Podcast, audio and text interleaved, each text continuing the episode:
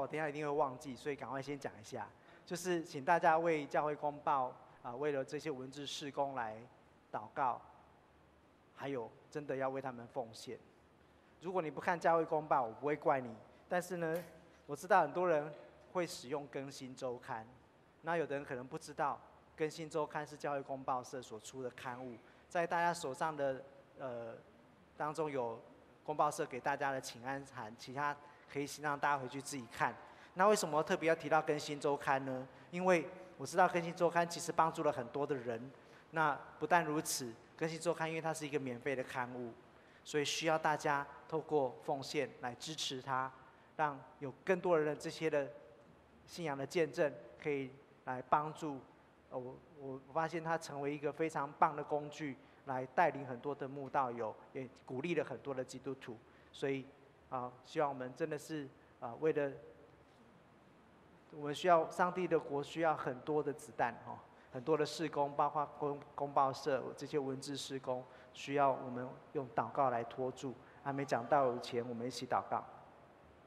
爱我们的天父，我们感谢你，因为你今天要透过但以理书啊，但但以理这个忠心服侍的仆人来帮助我们，来教导我们。因为在当中有许多宝贵属灵的原则，是我们需要知道的，是需是我们需要去明白的。上帝，求你赐亲自赐下你的话语，好让我们从当中得着帮助。祷告奉靠耶稣基督的圣名，阿门。好，呃，但以理是不是一个真实的人物？我想先让大家先确立这件事情，因为这个人太神奇了。觉得戴以理是圣经的故事的举手，因为我们从小如诶有，我当作我们当中有第一代的基督徒，有参加过主日学的举手，有的举手，有参加过主日学的对吗？不是全部，好，所以如果参加主日学的都听过戴以理的故事，对不对？所以我们可能会有种感觉，因为戴以理太神了，好像一个虚构的人物。但是我要让大家知道，戴以理是真的，他的墓。到现在仍然在伊朗的境内，而且很有趣，包括回教徒都很尊敬他。他是犹太人，可是连回教徒都很尊敬他。是什么样的人物可以做到这个地步？做到？诶，那个刚刚服侍的用的麦克风，我可以。好，谢谢。因为我不知道为什么刚好像有点忽强忽弱，用这个辅助一下。那是什么样的人物可以做到这个地步？至今仍然是被尊敬的一个人物，连回教徒都尊敬他。他的墓到现在被人好好的在那里。好，我们知道大以理是真的存在的，他是我们很好的信仰的榜样。好，再来牧师要问另外一个问题，在我们当中是学生的举手。这么少哦，大举高一点。好，那在工作的举手，应该很多人举手。好，家庭主妇的举手。感谢主，不要小看你的职分。当一个妈妈是非常非常神圣的使命的。大声说阿门，因为我知道你们都在最后面。我刚刚听到一个小孩子很可爱的哭声。我很怕他妈妈就没有进来了。感谢主还在后面。小孩子的哭声是应该被接纳的，在教堂、在礼拜堂里面，在礼拜的当中，上帝说不定听了觉得很好听的，对不对？啊。为什么牧师要问你们这些问题？因为跟我们今天要了解的东西有关系。但以理是什么样的一个人？我相信他被掳到巴比伦的时候，他还很年，还很他还很年轻。能够有这个机会被从犹大地被抓到巴比伦的人，都是贵族，所以他是贵族的后代。很可能他到巴比伦的时候还非常的小，算一算，或许只有十岁，不一定。因为从圣经的记载知道，但他们有一些人，这些青年才俊，很年轻的时候，很可能只有十五六岁，就被怎样？他们从当中一定是精挑细选的，包括我们不想承认的容貌俊美啊，要很有能力，而且容貌俊美，这些全部都在考虑在之在内。而但以理是其中一个被带入宫中，接受他们的教育，然后服侍他们的国王。在大纲当中，我们也看到他服侍的是哪一国的国的的国王？是由他，是以色列王吗？不是。他经历过，你回去，如果有时间有机会，再慢慢看但以理书，因为但以理书还蛮长的。他是多国的元老啊，你那个国家灭，他都还在。以前以前国家不知道为什么，就是上帝特别的旨意。那个国家大帝国也可以瞬间起灭，所以不像我们那个什么明朝、清朝活很久这样。那但以理呢？他是在那样的一个国家当中来服侍，他被选入宫中服侍灭他国家的王，不会觉得很冲突吗？如果哪天台湾被灭了，你被选去要去服侍我们的对面阿公啊，他征召你做那边的什么什么什么有的没有的，你要不要？这样讲其实还是不太会有感觉。可是我要再问大家一个问题，想想看，因为刚很多人举手，都在已经在工作了，很好。在我们当中，你已经在工作的人，有多少？你知道你的老板不是基督徒的举手。这么少，你们老板都是基督徒哦。好，这样只有不到一半呢。真的吗？还是其他人是问他我问他问他问我们在欣赏？知道你老板是基督徒的举手。哦，好，那我大概知道了。所以不止不止一半，应该有更多。所以在我们当中，很多人在工作的，你的老板可能不是基督徒，甚至更有甚者，可能他是常常在为慈济奉献的，他可能在庙里面奉献的，他可能拜得很凶的，有没有？会不会很冲突？会。我不知道你们有想过，有没有遇过这样的问题？想过这样的问题？我的老板他不是基督徒，然后呢？他又拜得很凶，那我该怎么办？上帝啊，我的任务是不是不得？啊，不然这个公司赚越多就奉献越多到对方去了呢？你不会觉得很冲突吗？你应该觉得很冲突的。所以今天这段圣经对我们是很重要的事情，因为但以理有一个处境跟我们是很像的。他服侍的是敌国，把他灭掉的国家的王，他应该怎么办？他应该尽忠职守吗？这不会冲突吗？我告诉你，为什么不会冲突？很重要的事情是，牧师希望透过这样来帮助我们，因为我们需要这样的智慧去判断，怎么在这样的冲突当中找到一个路径。因为这是在我们的生活，在我们的处境当中会遇到的。有一个很重要的大原则，就是首先我们要，我先从但以理来说。对不起，我们平常礼拜到几点？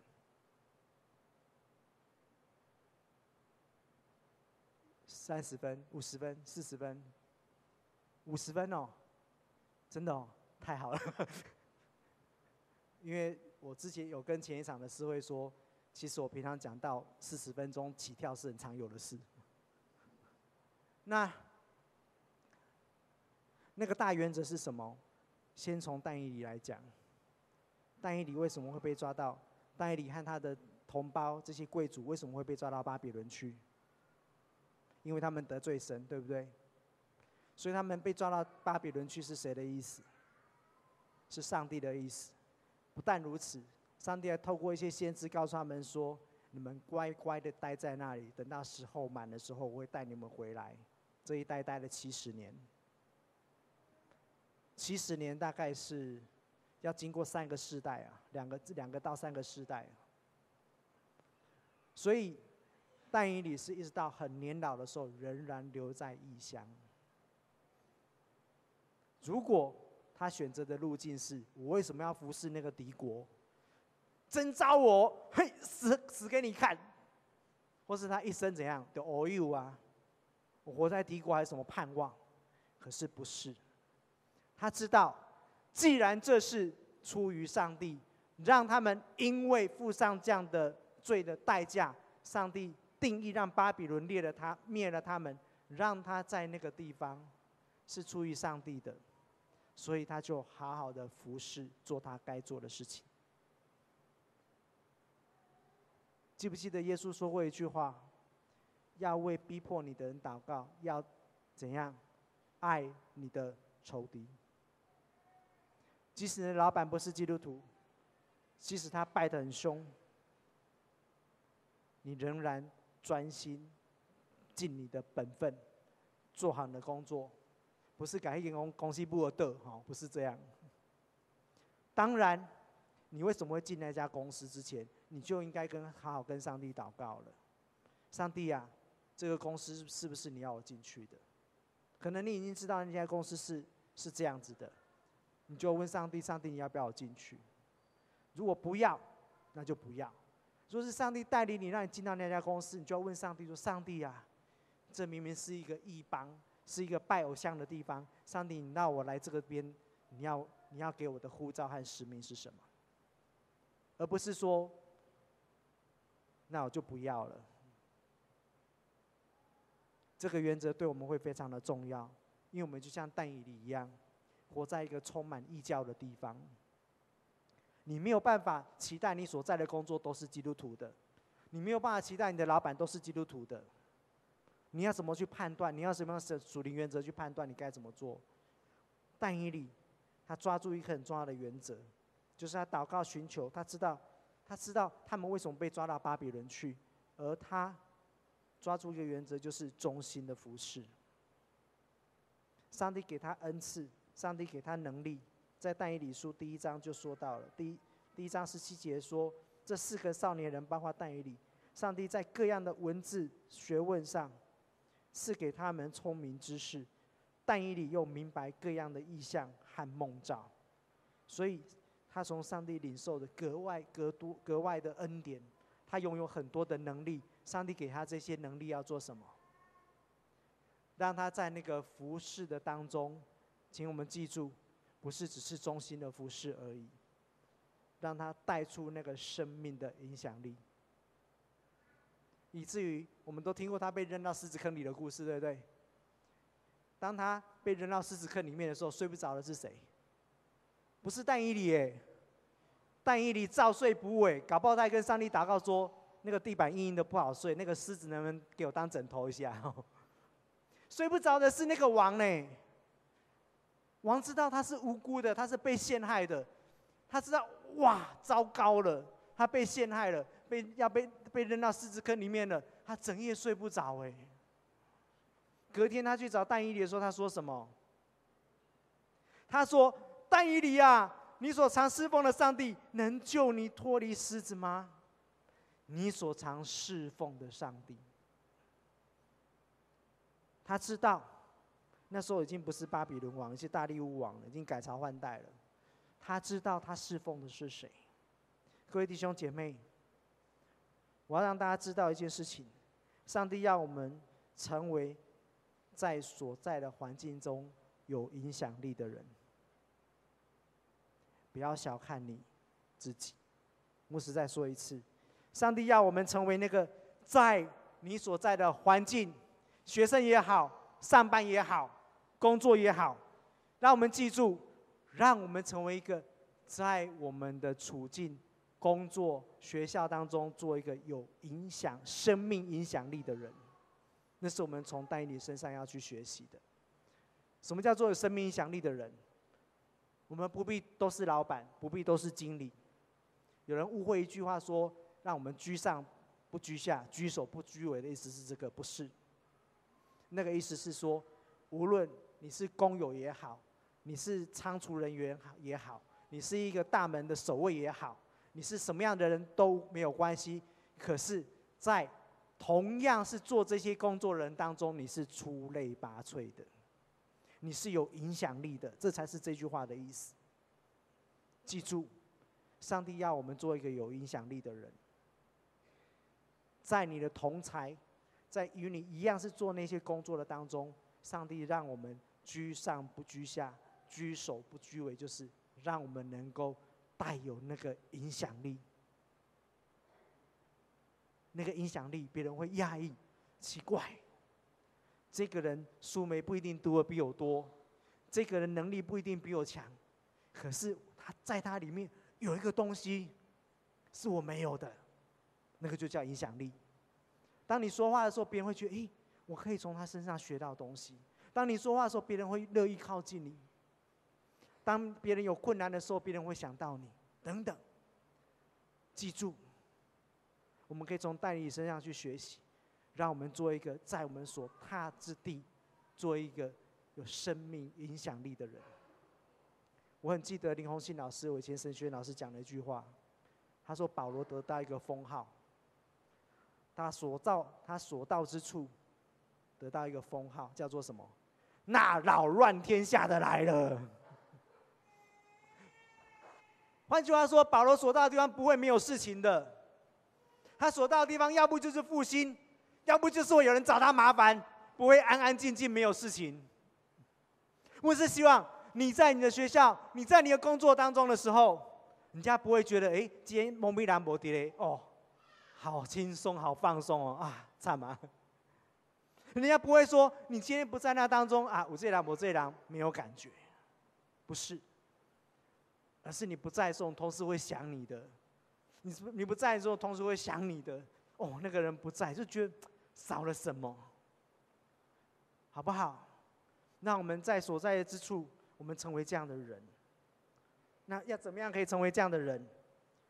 显然，我们必须是忠心服侍的。但以理怎么样忠心服侍？在我们今天读到的圣经节，说到一个很重要的事情。上帝亲自为他作证哦，有在圣经里面哦，第四节说什么？那一些人这样眼红，对不对？要找代理的麻烦，对不对？所以他们一定是拿放大镜在看的，找尽想尽办法找他麻烦的，找他的错误的。可是圣经告诉我们什么？找不着他的错误和过失，因为他忠心办事，毫无错误过失。我看到这句话，我就立正站好了。哇哦！他是服侍敌国，可是他知道他在服侍的是谁？其实他在服侍的是上帝。忠心到一个地步，毫无过失。上帝留在圣经里面为他作证，说对他真的做到这个地步。我们当中谁敢举手？说我跟但以理一样，是我们的榜样嘛？对不对？真的是我们的榜样哎。他做到这样的地步哎，你知道他是做什么的？他不是一个小螺丝钉，他是他是什么？他是总长，他底下要管四十个省。你想想看，那个是叫 CEO 吗？还是叫做什么？亚太地区的经理是不是？他底下有四十个省要管呢，忙不忙？我们当中有没有这样的老板？你底下是有分公司的？你管归间，如果有的时候，我不是要叫你比较，我意思是说，你如果底下有分公司，你要管个三间，你就知道就串了呀，对不？他要管四十个省份，而且还做到没有过失哎。那我们可能会很好奇，很想说，啊，那就不用睡觉了。可是牧师要告诉大家那个秘诀，为什么代理照样可以睡觉？他为什么可以忠心办事，毫无错误？第一个，这是要我们去学习到的。他忠心的服侍，为什么要忠心的服侍？牧师刚刚不是说吗？我们要成为一个在我们所在之处有影响力的人。你有影响力，一定不是因为别人看到你的信仰做开始的。为什么牧师敢这样讲？因为我们所在的环境是异教的环境，我们的环境充满属灵的征战呐。当一个跟你灵、跟你的灵不一样的人，他是拜妈祖的，他是拜什么的？他会因为你的信仰说：“哦，就感动哎，这人这人我告天下兄弟，有没有可能？不会的，不可能的。他会从什么东西注意到你？从你的专业表现上面，从你的为人处事上面看到，这个人跟其他人不一样。这个人很特别，这个人跟其他人不一样。这个人忠心的服侍，他对老板忠心，不管老板有没有看到，他就是做他该做的事情。这个人很特别，他可以宁愿自己吃一点亏。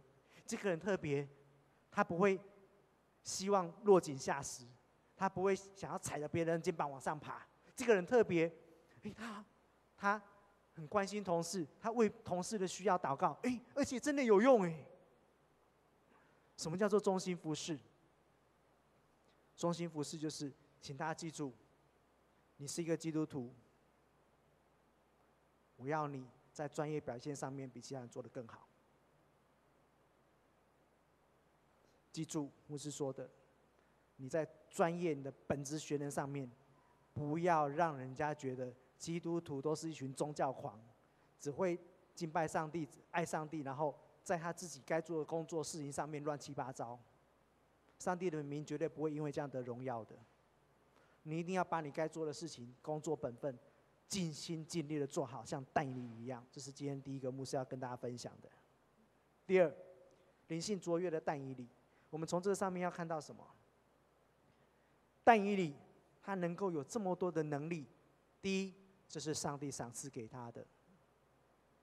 让我们记住，不要跟别人比较。上帝赐给但以理看异象、解异梦的能力，上帝不一定给你。上帝给你这个能力，不一定给别人。上帝给了某人那个能力，他不一定给你。他给了某人某一个特质，他不一定给你。但是你不要去跟别人比较，因为一切的恩赐、一切的能力是从上帝而来的。上帝不要你跟别人比较，你有多少，别人有多少。上帝要问的是：上帝给你了，如果上帝给你十分，你用到几分？如果满分是一百分，上帝只给你十分，你把那十分尽心尽力的摆上，对上帝来说那就是一百分。但以理有这样的能力，如果只是有这样的能力，那是不够的，那是没有用的。第二个，卓越灵性的但以理，这个很重要，因为他有美好的灵性，引导他的脚步。所以他不但是努力工作、尽心尽力，而且上帝与他同在，他能够得着从上帝那里来的智慧能力，能够有好的依据去做分辨和判断。我刚刚说了，我们很好奇，但如果我们以公司来比喻，一个人要管底下要管四十间公司，这个人哪有时间睡觉啊？更何况，但你做一件事情，每天三次，怎样？他非常怀念他的祖国的，他不是忘数典忘祖的人。他的窗户面向西边，打开面向耶路撒冷，一天三次干嘛？祷告。哇哦，一个连睡觉都没有时间的，还有时间祷告哦，一天三次哎！我跟你讲，这是非常非常大的挑战。不要说一天三次，你每天说找时间亲近上帝，每天有灵修，简单吗？觉得很简单的举手。我跟你讲，牧师自己都觉得很困难。不是，不是因为牧师每天七点半就到医院，是因为你必须每天要立定心志，把这件事情看为重要。可是这也是但以理他力量的来源。他知道，他必须要这样做。我举例用一个例子，赵鏞基牧师，全世界最大的教会的牧师，光他手下的，光他手下的不是会有哦，光是牧师就几个，听说九十几个还是多少？刚才也不说有必然告一下大间的那样哈。有人问他一句话，就很纳闷说，因为赵牧师一天每天要灵修祷告要一一两个钟头。他们就很纳闷，问赵鏞基牧师说：“牧师，你这么忙，你怎么有办法每天拨那些时间来亲近神、来灵修、祷告、读圣经？”知道赵鏞基牧师怎么跟他们说吗？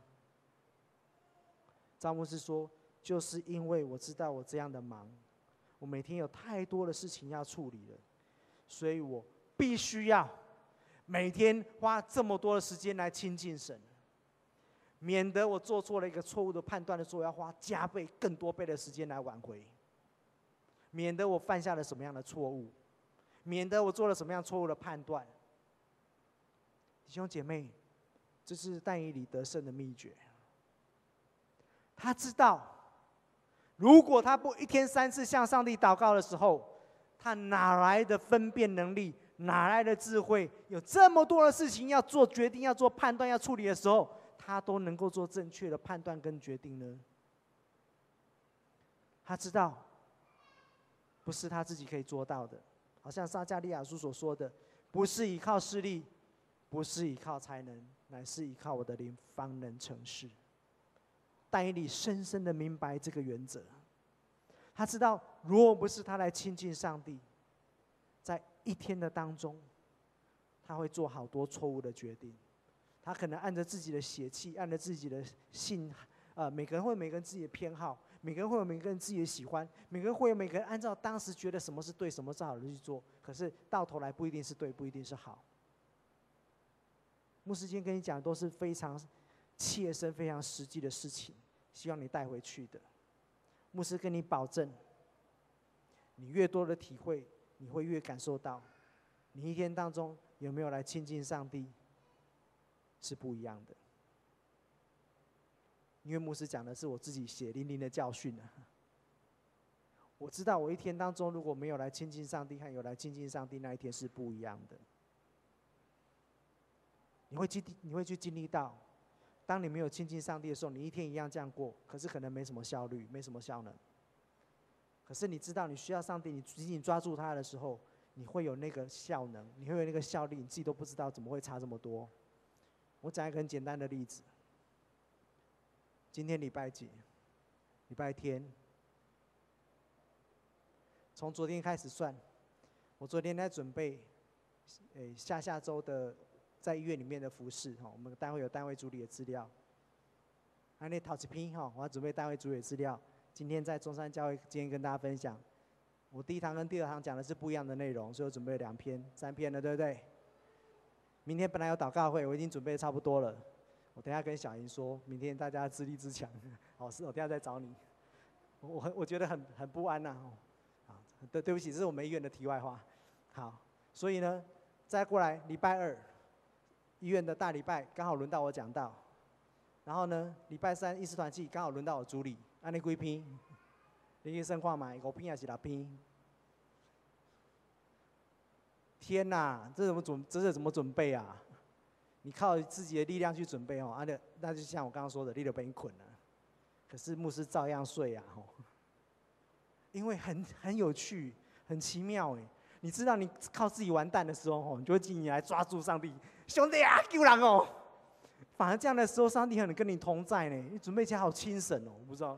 可是你觉得你不需要上帝啊？上帝，这个小事情我自己来就好了哈，多走边要嘴里喝啊哈。然后呢，你可能忙一天下来，不知道今天在忙什么，一点效果都没有。真的，牧师跟你保证。但你为什么可以睡得着？他明明这么忙，他为什么要一天三次来来到上帝的面前？就是因为他太忙了。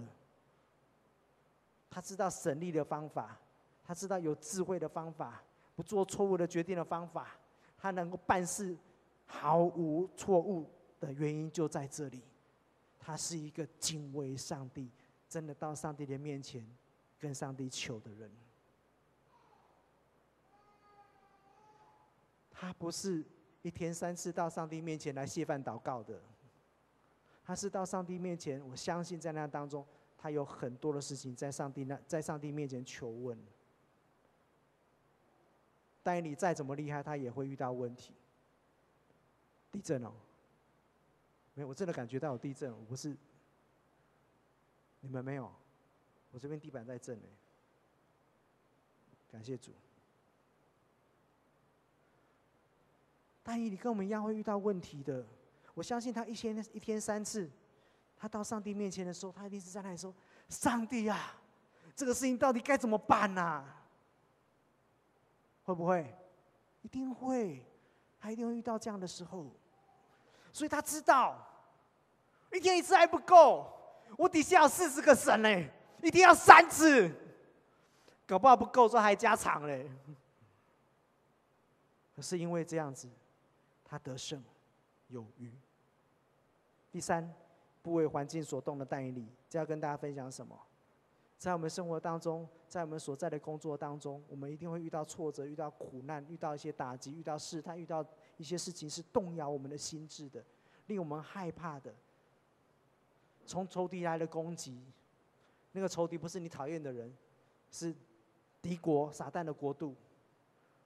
特别是，特别是你要想为主大发热心的时候，你说哇，牧师说的，我们在公司要有影响力。所以呢，好，拼了，好，加油！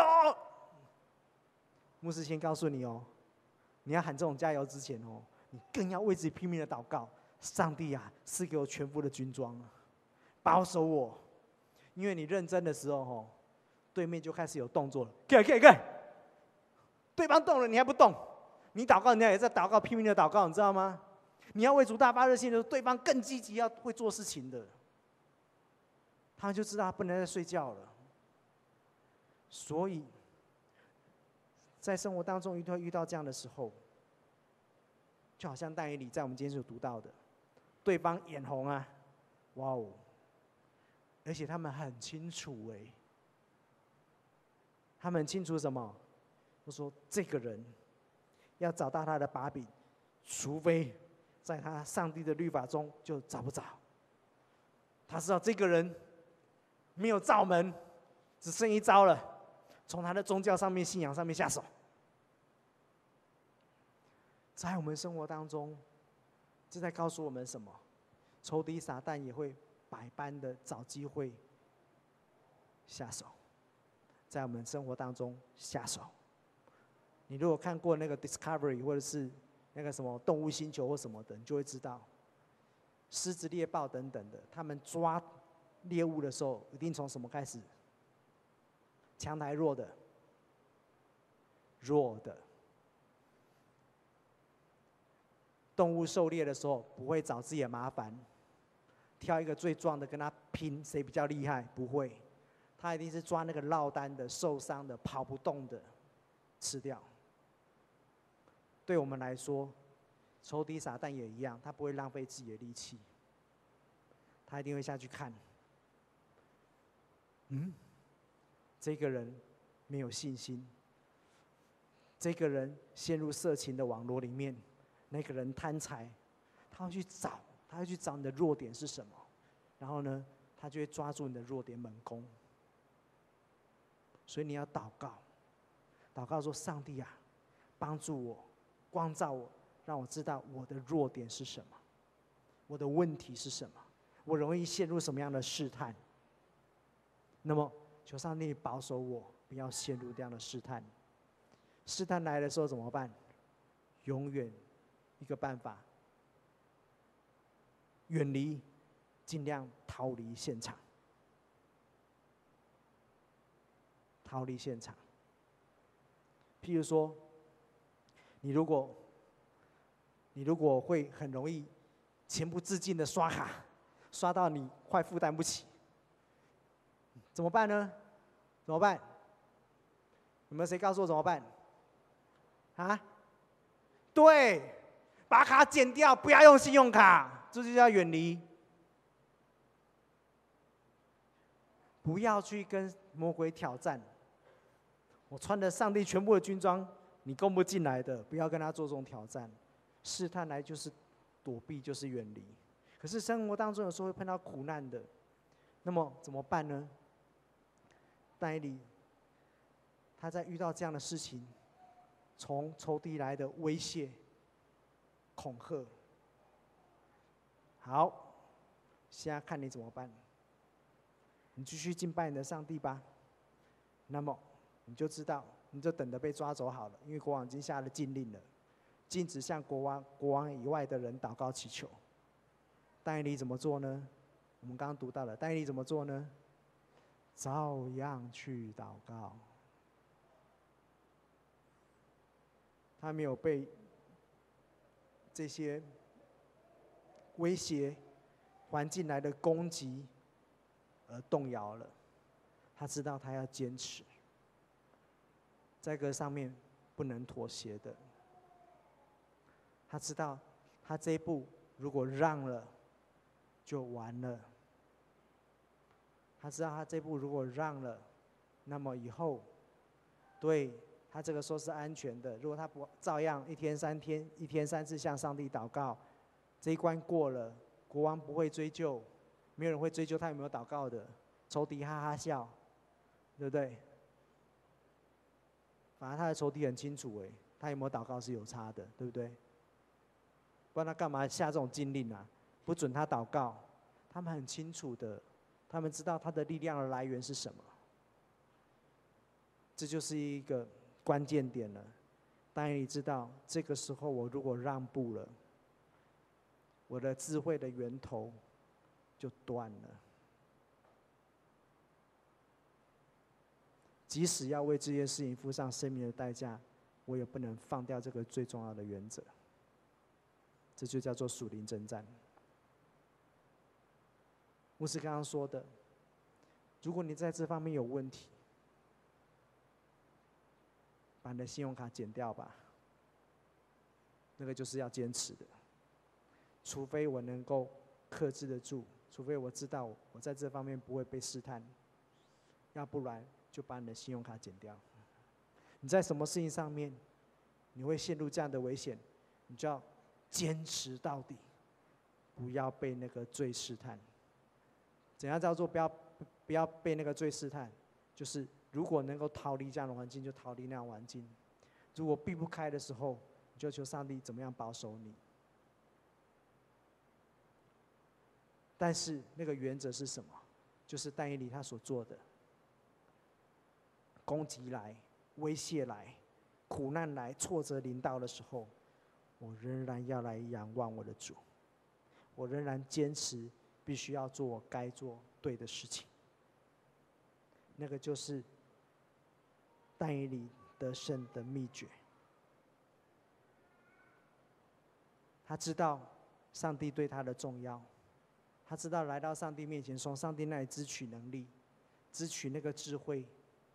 有那个分辨的能力的重要，再来就是，上帝会给我们一些机会，让我们去历练的。然后呢，在那当中，让我们能够做正确的选择。那个就是会有环境来的考验。那个时候，平常的时候你要哦赞美上帝很容易，对不对？可是当试探来临的时候，刚刚我们在唱的诗歌说：“无论在什么样的环境下，我仍然要赞美。在那个试探、苦难的当中，你仍然选择顺服，你仍然选择赞美，那就不是这么简单的事情了。可是牧师要跟你勉励，加油！当你遇到这样的试探的时候，你想到但以理，但以理知道他如果抗拒这个威胁，抗拒。”这个试探，照样去祷告的时候，你不要忘了哦，他拒绝这个抵抗这个威胁，仍然去祷告，直接要面对的是什么？什么？他这样去祷告，再来隔天就会做什么？被扔到哪里？狮子坑里面，是直接威胁到他的性命哎！不是不能当省长，不是不能当总长哎，是连命都没了哎！他面对是这么大的挑战哎！他仍然坚持，即使命没了，我仍然要到上帝的面前向他祷告祈求。这叫做属灵的原则，我不会放弃的。求上帝帮助我们，紧紧抓住那个属灵的原则，你就能够立于不败之地。让我们一起祷告。亲爱的天父，我们感谢你，因为我们从但以理身上学到很宝贵属灵的秘诀。上帝，你要我们在我们所在之处成为一个得胜者，成为一个有生命影响力的人。主啊，帮助我们，因为我们知道我们所有的智慧、我们的知识、我们的才能是从你而来的。主啊，帮助我们，我们不要做那个领一千的，将我们的才能埋在地底下的人。上帝，你希望我们做一个卓越的人，那个卓越就是上帝赏赐给我们的，无论多或少，我们就是忠心的摆上在你的面前。主，让我们能够发挥这样的生命的影响力，在我们所当服侍的当中，无论在教会的服侍，或在我们的工作，或者是我现在是一个学生，我的本职的学能，主帮助我们，为了你的缘故，我们忠心的摆上，要做好这一切。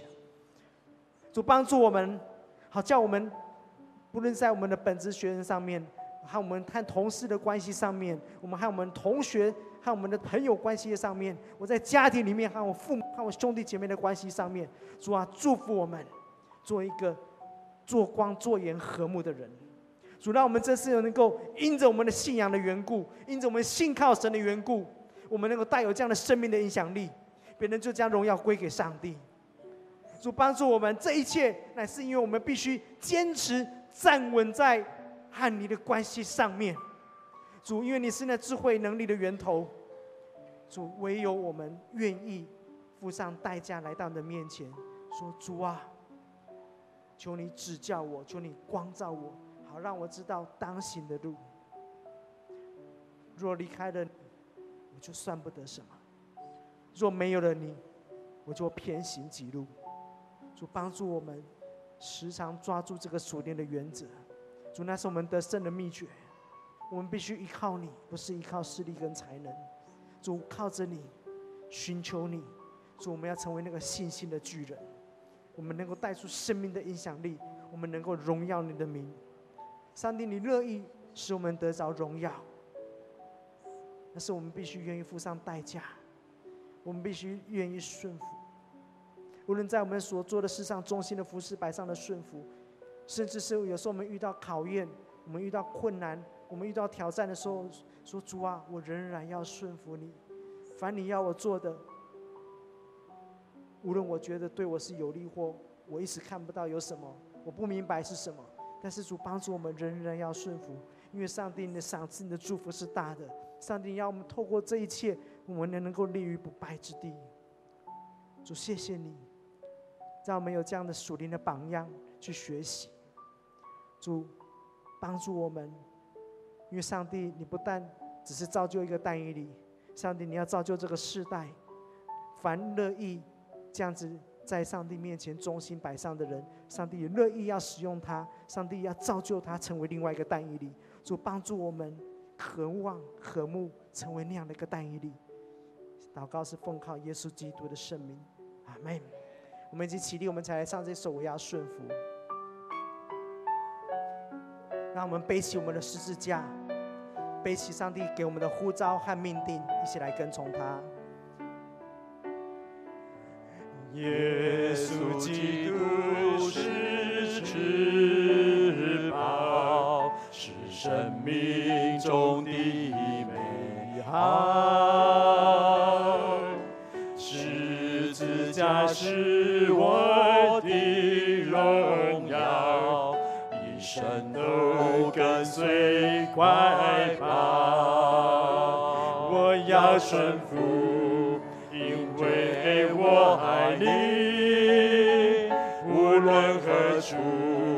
到哪里都忠心，至善万物都丢弃，看作粪土，为要得着耶稣基督。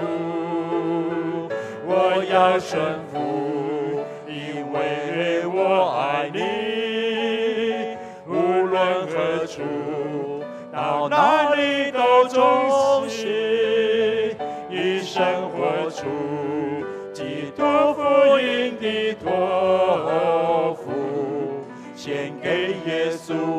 所有的全部。我们从头来。